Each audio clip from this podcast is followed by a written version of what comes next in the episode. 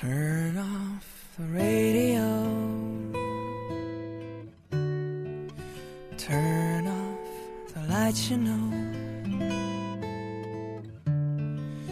听见了谁的痛，在空气中不断跳动，又那么沉重。Turn on your favorite song. 亲爱的阿扎，好久不见，不知道你有没有想我呢？三月的厦门真是见鬼了，昨天还十五度妖风呼呼呼的下吹，今天突然有阳光普照，直逼三十度了。你呢？你现在是穿着大衣还是线衫？我才想起，家里现在应该已经开始下那种又绵又密、根本停不下来的雨了吧？三月绵绵细雨，染绿了山，染绿了水。还记得吗？小学时每次写到这句话，老师都会不厌其烦地画上一排波浪线。还有还有，金秋十月，丹桂飘香。在这秋风送爽的日子里，我们迎来了第十届校运会。诸如此类的句子，真的是信手拈来。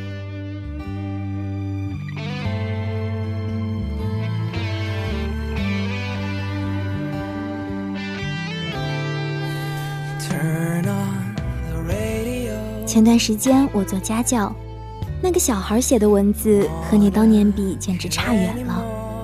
我一边仔细揣度用词，细细删改小学生作文，一边竟不小心想起小时候他给你改作文的场景。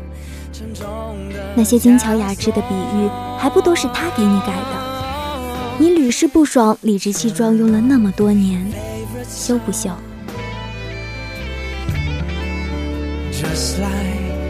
nothing wrong 也许时间一长就会遗忘真的当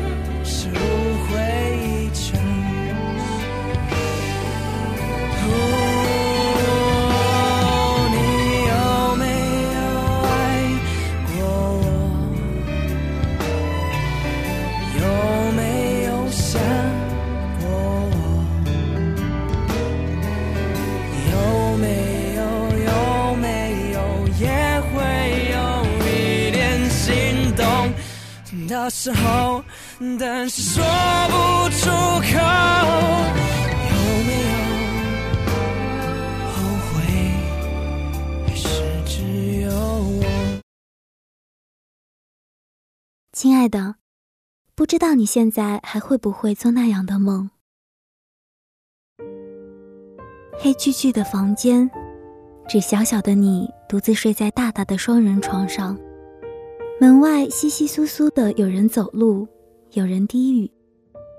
你蓦地爬起，趴在门缝底下，巴巴瞅着客厅里的动静，欣喜若狂地发现，啊，他回来了。后来想了很久，为什么你不打开房门冲上去拥抱他呢？你明明那么那么思念他，大概是因为记忆里的你，在他面前总是很卑微，生怕做错了什么事，从此就再也不能见到他了。而这样躲在暗中贪婪的窥视，也许便是潜意识中最为安全的渴求陪伴的方式。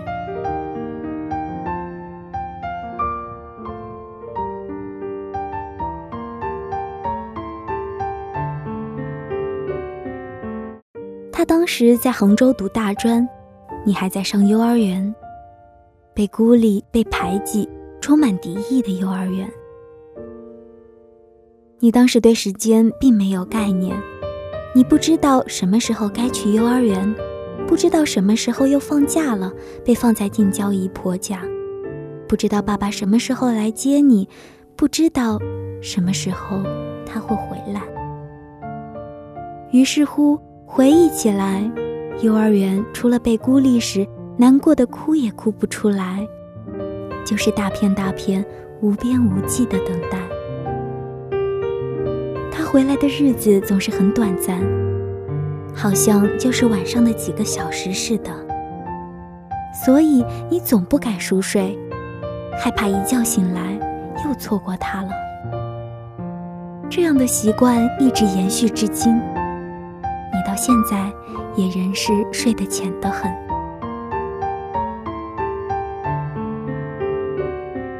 第一次知道什么叫无能为力，是他又一次离开你的时候。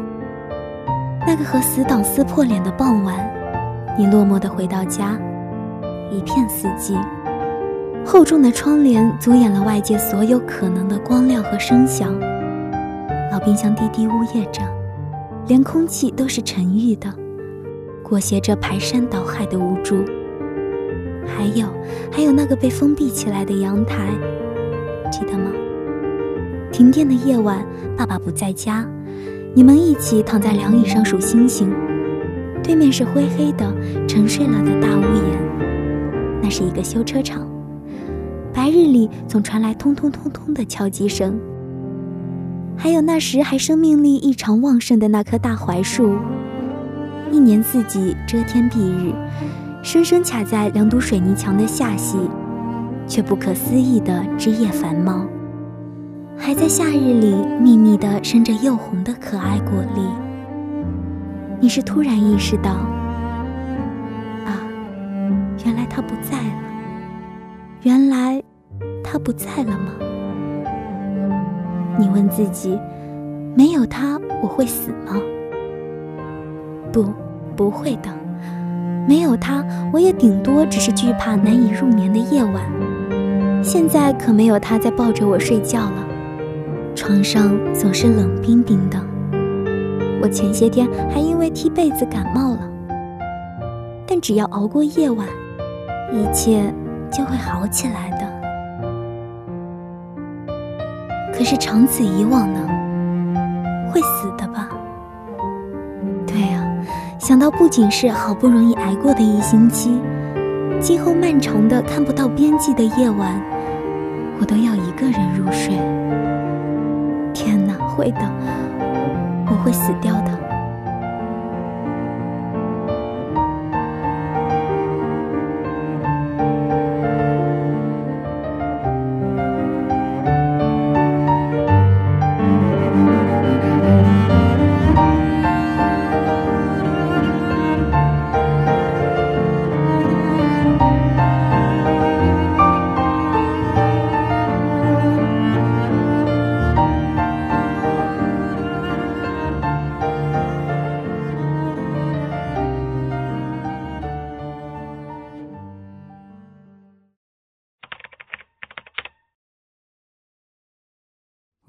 亲爱的，你还记得那时迫切渴望长大的你吗？记不记得那些被囚禁的日子？客厅的大音箱不知疲倦地唱着一卷又一卷录音带，你有大把大把的时间可以细细为娃娃缝制小衣服。桌上那些已经冷掉的死气沉沉的饭菜，角落里孤单站着的。供大小便的痰盂，还有，还有楼道里谁谁的脚步声。只要听上楼梯的踏步声，就能辨别是不是爸爸或他的技能，肯定就是在那个时候练就的。你真坏，为了诬陷他们囚禁你，哭得那么歇斯底里，把那扇老铁门砸得震天响，嗓子都快扯破了吧。眼泪鼻涕都糊在脸上，好不委屈。不过我知道，不一会儿你就闹累了。你看你，才眨眼的功夫，就只能倚在那儿喘气了。你哭累了，一边咒恨这栋楼里住的尽是些没有同情心的混蛋，一边吸吸鼻子，搬开小板凳，准备收工。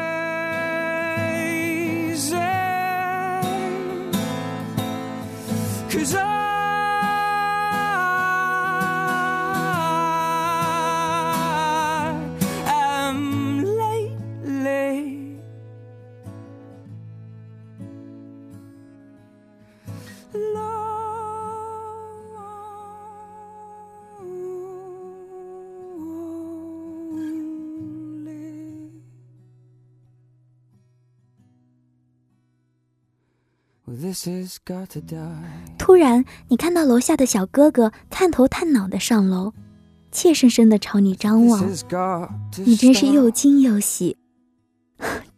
记得吗？你赶忙撒开嗓子，边嚎啕大哭边猛捶那扇禁锢的铁门的样子，毫不怯懦啊！羞死人了你！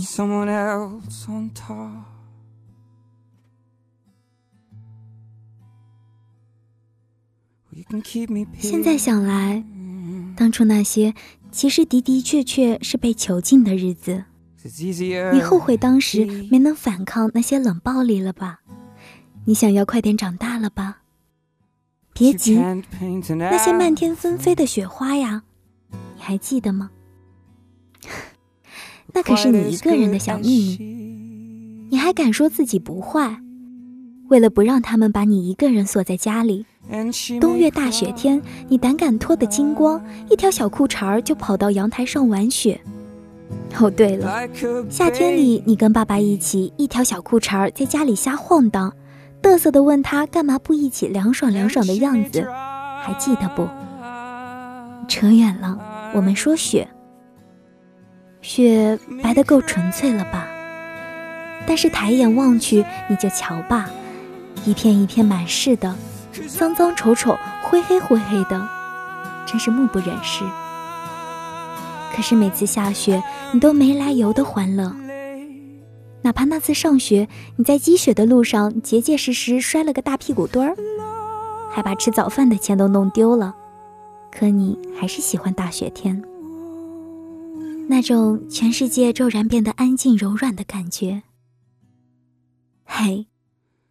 最终，你也没有等来预期中的重感冒和发烧，于是，你也就没能顺利打开那扇铁门了，或者有电视的卧房的门，或者让他们中的任何人留下来，或是带你走。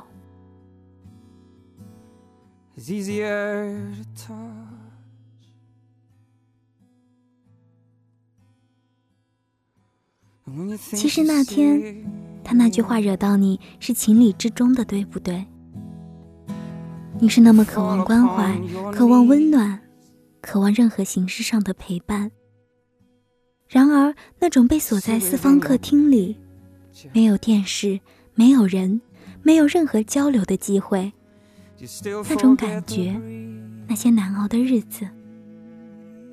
你不知道他怎么忍心对你说出那句话。不过后来你想，所谓母女一场，最清楚的莫过于彼此生命中的软肋，所以这样伤起人来才会快、很准、直中要害。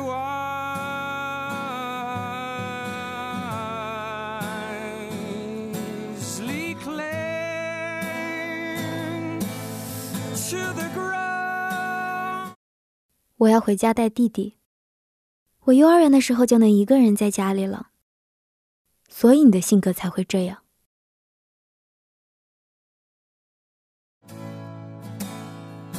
他是这么轻蔑不屑的嘲讽你禁锢的童年的，好像这件事从头到尾都与他没有任何关联。那些因为不准看电视而被迫独自一个人在门边的小桌子吃饭的日子。那些号称要培养你成为一个文静的淑女，而被锁在客厅里一整天，挣扎着想要从铁门出去的心情。他后来总说，是因为不在你身边，所以无法给予足够的爱和陪伴，这是现实中的不可抗力，不该怪他。然而，其实即使在能够陪伴的当下，你也未能获得足够温暖柔软的陪伴。所以才会对某些其实已经永远没办法获得、没办法弥补的情感，有接近胆怯的渴望。你知道那不是你的，可你想要。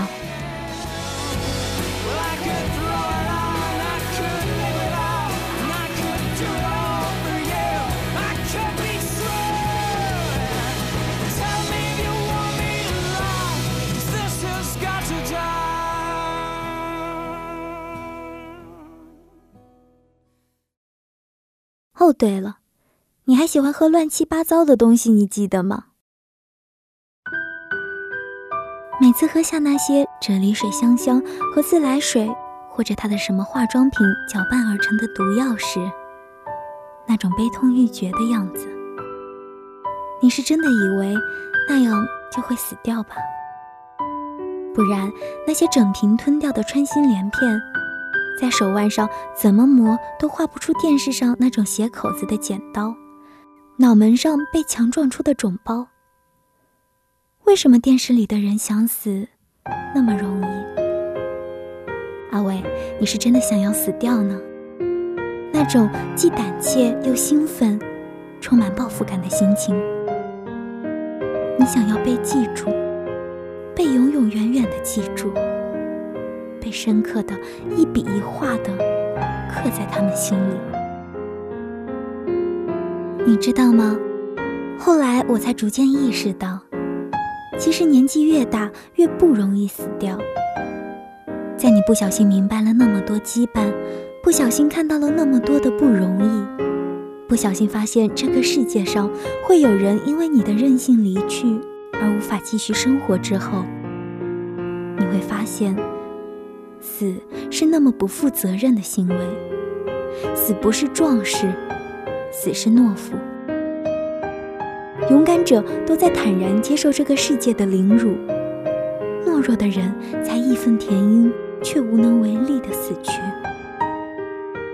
好吧，于是你活下来了。原先我们约定好的，只活到十八岁生日前，不要变为成年人，继续被世界蹂躏，在雪白柔软的大床上，用雪白柔软的被子。把自己裹起来，黑暗、柔软和温暖，会让你完全忘记手腕刀口的疼痛。你会这么安静温暖的死去。野雁的血会染红棉质柔软的床品，简直美丽的炫目。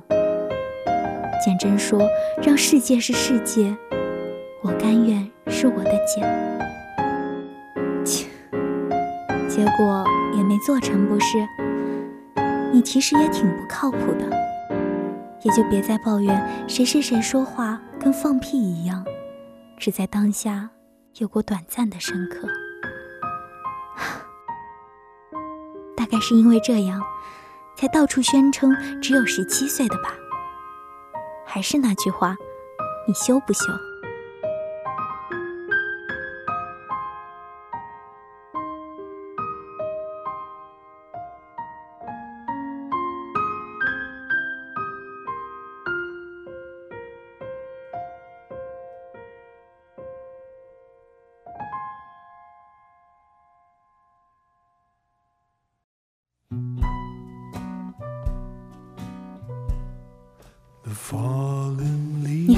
知道，高中时那些想法真的非常正确。那大概是你这辈子智商最高的阶段了。总有一些惊世骇俗的言论，让现在的我看来依旧惊艳异常。你说你深深陷在过去无法自拔，是因为未来真的不可期待。为什么非要有以后呢？为什么非要为了所谓的以后压抑隐忍呢？未来并不一定是幸福美好的，你可能还会失去，不断不断的，不断失去。而从前的一切，无论多可怖、多难挨，都已经过去了。那个未可知的以后，你还会不停不停的失去，而你仅剩的。都是你难以失去的，所以去他妈的以后，你要去你去好了，我甘愿留在这里。另外，你也会慢慢了解到，这个世界上真的没有所谓的将心比心。那些你难过的无法言喻、痛哭流涕、浑身冰凉、不住的发抖的时刻，除了酒，没有任何人、任何东西。可以帮你，不要尝试沟通，不要倾诉，不要表白。《语意年代记》中，酒吧老板娘对小英说：“有些事你不说，他永远不会知道。你抱着这样的心情交往，可惜你不明白，那些你急于倾诉的事和心情，并非所有他都愿意知道。我又要骂你了，怎么无论提醒多少次，你都不肯明白？不要相信任何人，不要对任何人有所期待。相信别人是一种慢性自杀，你不知道什么时候他就结束了你，哪怕当下你正傻呵呵的自以为幸福洋溢，而把期待放在别人身上，那简直就是董存瑞炸碉堡，昭告天下我要英勇就义了。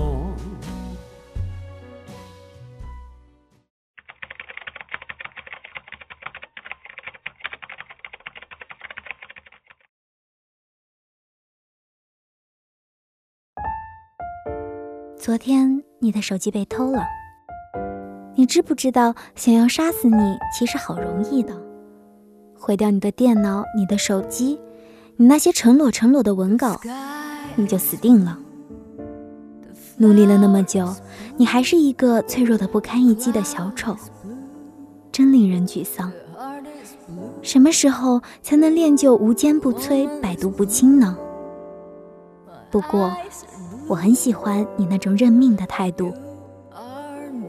次元魔女游子说：“没有一件事是偶然发生的，这个世界上根本不存在偶然。”在这个时候，给你这么致命的丧尸，是为了告诉你怎么放下，是为了让你明白无能为力只不过是再寻常不过的事。那些该失去的，无论如何挽回，都会失去。那些已经失去的，无论如何缅怀，它也已经丧失。所以，收拾好自己的行囊，准备继续往前走吧，好不好？我知道你并不觊觎前方传说中如何美满的风景，可是你还有未完成的事情，你自己知道。咱们得做一个负责任的人。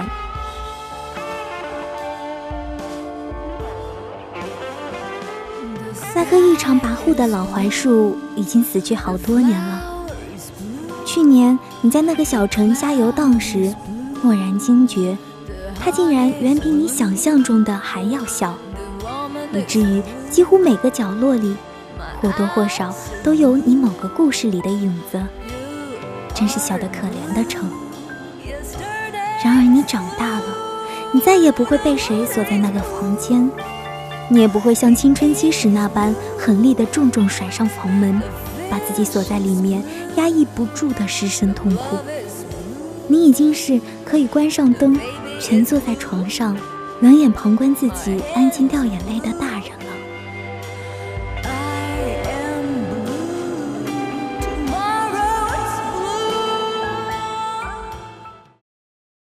你现在可以整夜整夜的在外头疯。你不用在除夕夜一个人洗完澡，穿戴整齐一整套新装，开启家里所有暖黄色的灯，面对一大桌已经凉了、已经没有那么可爱的菜肴，跟着春晚里的某个人又唱又跳、自言自语，竭力表现出和过年相映衬的样子。你已经可以一个人走在年夜荒凉的小路上，去找可以欢闹的小伙伴。把彩排多年的欢乐样子一一展现。从五年级到现在，你用了快十年。然而，你终于不用一个人在家过年了。你不再听到别人说起他的谁谁时，陡然压抑不住委屈，难过的不能自已。你终于接受了，终于欢喜的发现，那些曾经无法释怀、曾经疯狂想要的陪伴。已经成为生命里非常渺远、微茫的存在，随时静候幻灭。你也不会再跟人争辩为什么非要快乐不可，这么愚蠢无聊的辩题了。你可以一个人在完全陌生的城市里，开一间豪华大床房，毫无畏惧的生活，买来满满一大袋的肯德基，心满意足的一边看电视，一边拼命的填饱自己。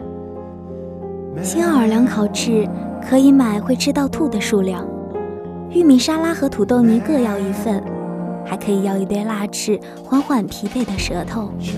红豆派这种吃起来幸福感爆棚的东西，在第二个半价的情况下买上两个也不会腻。喝的是要豆浆还是真源红豆奶茶呢？再加一杯可乐也无妨。对了，别忘了，还有一个草莓圣代，外加一个辣宝当早餐呢。谢谢。嘿，为什么你会那么热衷肯德基呢？我知道，其实你也根本不记得第一次去杭州看他时吃的到底是肯德基还是麦当劳。别拿这么烂的理由搪塞我。而且我也知道，有时候你就是需要拿肯德基做填鸭式的暴食，才觉得安全。大概胃胀得快要撕裂带来的不适，会让你没空理会上头哪个不争气的脏器不识趣的瞎闹腾。听说明天你又要生日了，恭喜你又要十七岁了。愿你越来越强大，越来越温暖，融化掉所有你难以忍受的冰寒。披荆斩棘，载着你厚重尖锐却安全的铠甲，留下你温热的血泪，走向春暖花开的暖春。愿你最后可坦然面对他们的来去，无论投来的是桃李琼枝，还是利剑锋刃，都报以微笑和温暖。愿每个认识你的人都不愿忘记你，愿你面具下的微笑灿烂温软依旧。祝你生日快乐，亲爱的，好久不见，我很想你，爱你的阿扎，二零一五年三月十二日。